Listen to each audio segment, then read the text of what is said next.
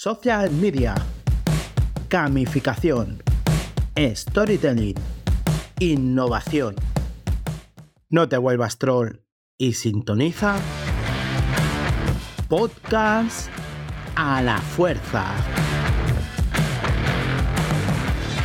Bienvenida, bienvenido a un capítulo más de Podcast a la Fuerza. Soy Javier Ayunta y me dedico al sector de social media y al marketing de contenidos. Sígueme en redes sociales, en Twitter, LinkedIn e Instagram como Javi La Yunta. Anteriormente en Podcast a la Fuerza.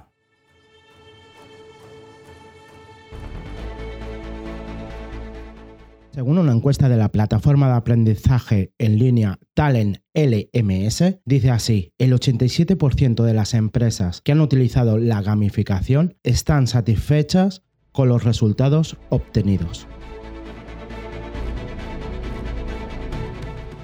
están irrumpiendo con mucha fuerza en las organizaciones, porque el fin que se busca es la de potenciar la motivación y el compromiso de los empleados y de los clientes.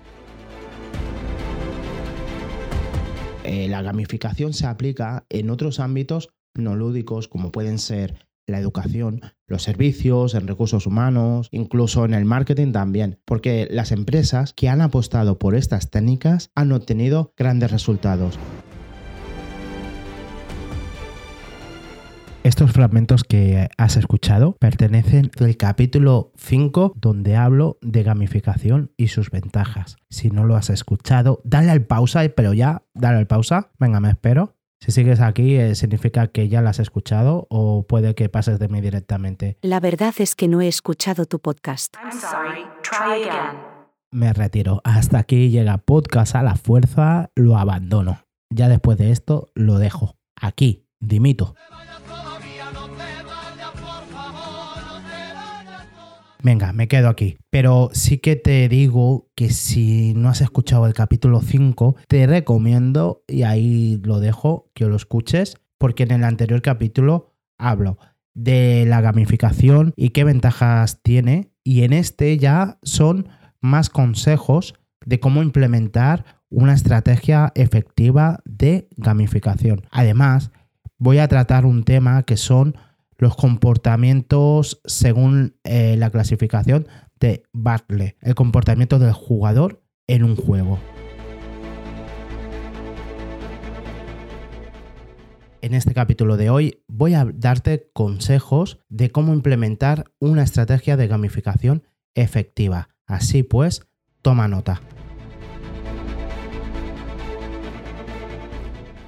El primer consejo que te doy es que te formes bien. Sé que es una obviedad, pero la verdad que crear estrategias de gamificación es mejor dejarlas a manos de una persona que sepa, que se haya formado bien. Tú si lo haces, pues ya entenderás que la gamificación también necesita de crear una estrategia.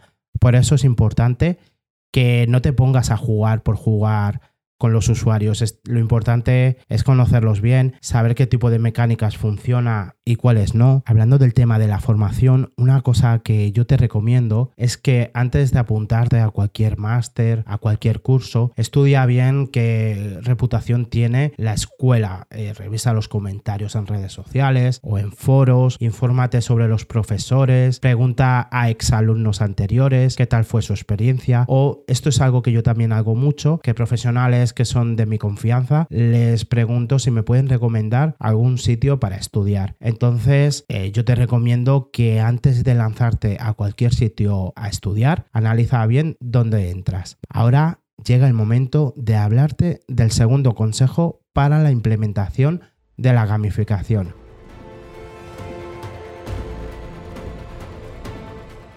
El consejo que te voy a dar a continuación es pregúntate a ti misma o a ti mismo si es posible aplicar la gamificación en el caso que estoy gestionando. Antes de trazar cualquier mecánica de juego, es importante conocer al cliente o a la empresa de la que te vayas a encargar. Para realizar el diagnóstico tienes que tener en cuenta lo siguiente. ¿Cuál es la situación actual de la empresa y cuál sería la situación ideal? ¿Qué es lo que quieren conseguir? En este punto eh, no tienes que hacer ningún tipo de estrategia.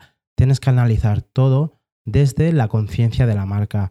imagínate que estás gestionando, le estás llevando una estrategia de gamificación a la empresa. Pregúntate qué empleados trabajan dentro de la organización, qué perfiles tienen, qué quiere conseguir la empresa, cuáles son sus demandas, de las que son conscientes y las carencias de las que no lo son. ¿Tiene recursos la empresa? Eh, ¿Son altos, medios, bajos? ¿Qué recursos tienen? ¿Tienen herramientas online? ¿Quiénes son sus clientes? Esto también es muy importante porque una vez tienes la radiografía, tienes que ponerlo todo en contexto. Yo para organizarlo todo te aconsejo utilizar un cuadro DAFO ya sabes, de poner las debilidades, amenazas, las fortalezas y las oportunidades. Una vez ya lo tengas todo organizado, es importante definir bien los objetivos acordes con la realidad y el presupuesto de la empresa. Además, se recomienda que los objetivos cumplan los principios SMART, que sean específicos, medibles, alcanzables, realistas y definidos en el tiempo. Doctor, ya tiene usted la radiografía completa. Ahora piensa, después de analizarlo todo, ¿Es posible aplicarlo en tu proyecto? ¿Es posible aplicar una estrategia de gamificación? Ahí entra tu ojo analítico y sobre todo tu sentido común.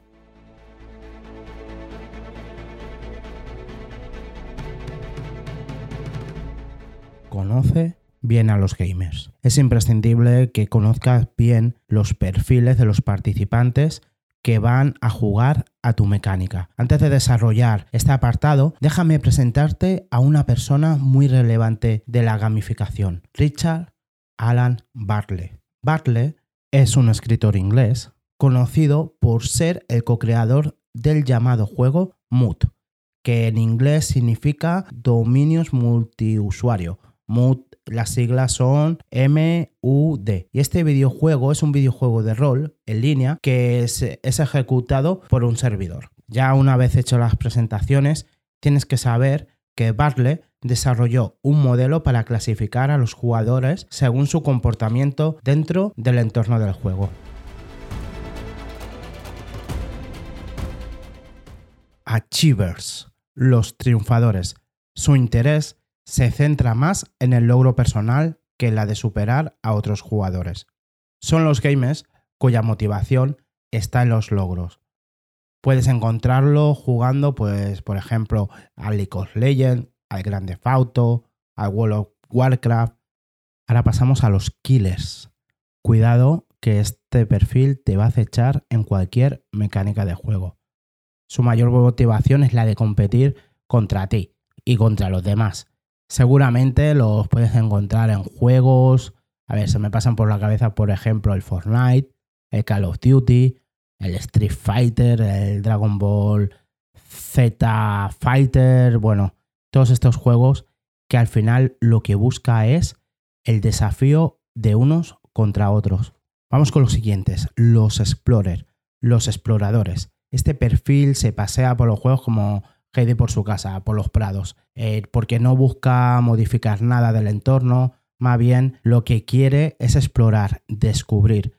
Habrán jugado al Skyrim, porque yo personalmente jugué al Skyrim y lo gocé como un niño, porque explorar ese mundo es una pasada, porque siempre vas descubriendo nuevos caminos, eh, siempre en cualquier esquina salía algo, mm, vamos, era una pasada ese juego. También hay otros juegos que puedes explorar, como ese juego de imaginación del Minecraft, por mencionar así un par. Y pasamos con los siguientes, los socializers, los socializadores. Le encanta jugar con otras personas. Seguramente las comidas familiares sea el que proponga jugar a un juego de mesa. Los juegos para un solo jugador no tienen sentido para este perfil, porque lo que buscan es la cooperación con otras personas. Puedes verlo, pues, por ejemplo, en el Second Life, eh, buscando socializar con otros para jugar o incluso a lo mejor en el metaverso este que ahora están creando, bueno, que está creado con las gafas de realidad aumentada, aunque la verdad yo todavía no lo he probado. Si tú lo has probado, ¿qué tal ha sido la experiencia? Si me lo dices por redes sociales, me puedes encontrar en Twitter, LinkedIn e Instagram con arroba javilayunta. Si estás en Twitter, eh, puedes eh, escribir a través del hashtag podcast a la fuerza y me puedes comentar si has probado el metaverso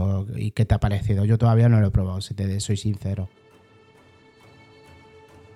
En el sector del gaming existen muchos ejemplos de videojuegos que se ajustan a cada una de las clasificaciones del modelo de Bartlett. Mira, ahora que he mencionado sector gaming, hay un podcast, si te gustan los videojuegos, que te recomiendo, se llama así, Sector Gaming. Y nada, si me escuchan, pues un saludo desde Podcast a la Fuerza. También quiero recalcarte que los comportamientos de los jugadores que te he ido mencionando antes también pueden clasificarse de manera similar en otros juegos. O sea, yo he puesto ejemplos de videojuegos, pero estos roles también se pueden aplicar a juegos de mesa, a juegos de cartas o incluso a otras mecánicas de juego, bueno, hasta con el ajedrez, ¿no? Que ahí totalmente los perfiles son killers, van uno contra otro, ahí no hay nada que socializar. Bueno, socializarán después, eh, supongo que cuando acabe la partida se dan la mano y no sé si se irán de birras o, o se dirán hasta luego, yo qué sé. Pero dentro del juego son auténticos competidores.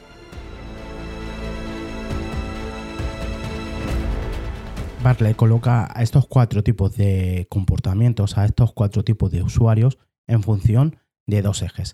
Si están interesados en el juego o en los demás jugadores, y en otro eje, si están más interesados en actuar o interactuar. Por cierto, si buscas información de este gráfico que te acabo de mencionar, puedes encontrarlo en el artículo de mi blog, que es la gamificación. Te dejo la URL en la descripción misma de, este podcast. Es posible que en las mecánicas de juego existan grupos heterogéneos. Es interesante que tengas localizado quién es quién a la hora de aplicarlo. Por cierto, ¿quieres conocer tu perfil gamer? Conócelo mediante el test de Bartley. Si lo buscas, seguro que te aparece. Y si no, para que no te vuelvas loca o te vuelvas loco, no te preocupes, que te dejo el enlace aquí mismo en la descripción. Todo, bueno, que sepas que todos los enlaces lo pondré en la descripción del podcast para que vayas a realizar el test de Barley para conocer cuál sería tu comportamiento según su modelo. Por cierto, yo hice la prueba y me salió un comportamiento un poco mezcla, un poco mix entre el socializador y el explorador. Bueno, te confieso que es que disfruto mucho los juegos, ya que me dan una experiencia por la historia, porque me siento parte del mundo que recorro. También es cierto que me encantan los juegos de mesa, eh, me permite, son momentos para socializar con los amigos, para reunirnos, para reírte, para también te cuentas un poco la vida. O sea que al fin de cuentas también si te fijas, los videojuegos, los juegos de mesa o cualquier mecánica de juego están pensados para socializar, por una sencilla razón. Porque verdad que cuando tú has tenido una buena experiencia con un juego, con un escape room, con un videojuego, con un juego de mesa, de cartas, de lo que sea, rápidamente pues lo vas a compartir y vas a, a recomendarlo, ¿no? Pues esto es el componente socializador que puedes encontrar en los juegos, que fuera de ellos, fuera de la mecánica, fuera de jugar, también te permite pues abrirte un horizonte social para compartir, divertirte y conectar.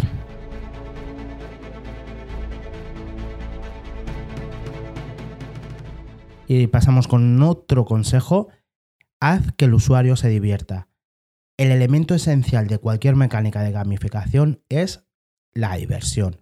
Hacer un juego con una dificultad muy muy baja no representa ningún desafío para el jugador porque se aburre y esto a veces hace que en mitad de la partida la abandone.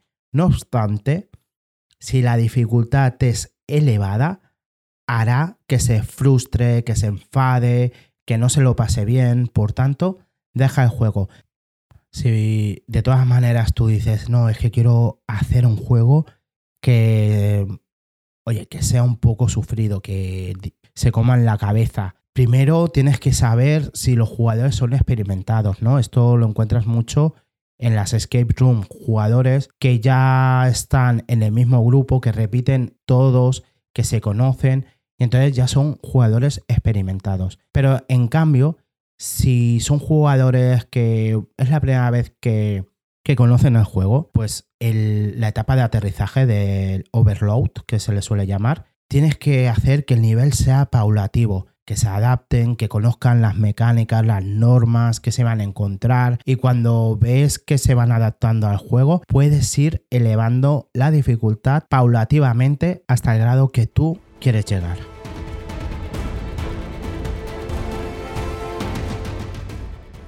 La figura del diseñador gamificador es muy importante, ya que equilibra todos los elementos que integran la mecánica de juego para que la experiencia de usuario sea excelente. O bueno, como se suele decir en el mundo gamer, que el hype sea elevado. Una teoría muy interesante que explica esto es la zona de desarrollo próximo que definió el psicólogo ruso Lev Vygotsky. Vygotsky. Eh, perdona que no lo pronuncie perfecto. De todas maneras, mm, en la descripción te voy a poner un enlace para que descubras la teoría que hizo esta persona. La creó en 1931. Bueno, y adaptando su teoría, eh, así como consejo, es que en el juego que tú hagas tienes que ir poco a poco hasta sacar al jugador de su zona de confort, hasta la siguiente fase, la zona de desarrollo efectivo, que es cuando empieza a comprender y analizar el juego que les pones. Si tu juego es complicado, llegarás a la zona de peligro la mecánica no se entiende, la persona se frustra y el abandono es mayor. Si es que en toda gamificación hay mucha psicología de por medio.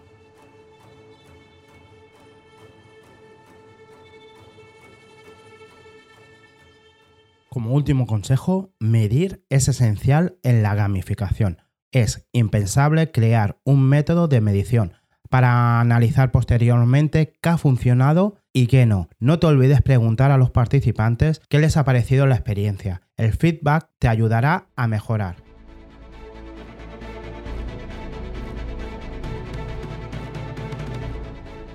Te voy a comentar un caso de gamificación. Habitica, la gamificación de tu vida. Bueno, le he puesto ahí un título llamativo. Es para llamar la atención. Habitica es un caso de gamificación. ¿Has jugado alguna vez a algún RPG? Son juegos de rol en el que encarnas a un personaje que suele ser la heroína o el héroe. Fueron famosos en la era de los videojuegos y bueno, fuera del sector de videojuegos también.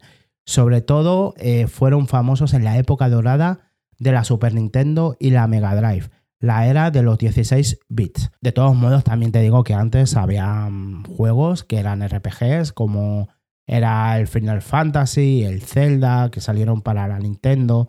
De todas maneras, voy a frenarme aquí porque si no te estoy haciendo otro capítulo que no tiene que ver con el tema que estamos tratando hoy. Tienes que saber que Habitica es un juego que te recompensa por las tareas que tú haces. O sea, por ejemplo, tú pones, oye, pues hoy me quiero levantar a las 7, tengo que entregar el proyecto, eh, tengo que hacer tal reunión a tal hora todas las tareas que tú asignas como si fuera una lista se convierten luego dentro del juego en puntos de experiencia que hacen subir de nivel al personaje, al avatar que tú has creado en el mismo juego. Mientras más avanzas, más opciones desbloqueas, como por ejemplo te dan recompensas, también hay una taberna virtual que te permite socializar con otros personajes, coleccionar mascotas, etc. Por cierto, si la vas a utilizar, te recomiendo que configures el perfil desde su web, ya que la aplicación, al menos cuando yo lo hice, es algo tediosa, pero yo lo hice desde la web, me creé mi propio perfil y ya luego me puse la aplicación en el móvil y la puedo utilizar eh, sin ningún tipo de problema.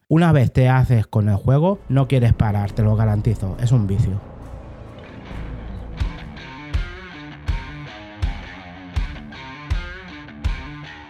Bueno, querida oyente, querido oyente, ya estamos llegando al final de podcast a la fuerza.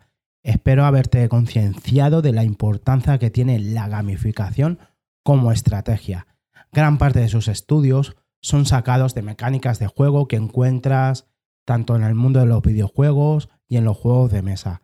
Gracias a estas dinámicas, las marcas consiguen un vínculo fuerte con la audiencia que la sigue. Recuerda, el mayor fin de la gamificación es divertir. Hasta aquí nuestro capítulo de hoy. Espero que te haya gustado, que hayas disfrutado, que eso es lo más importante. Te espero en el siguiente capítulo de Podcast a la Fuerza. Social media. Gamificación.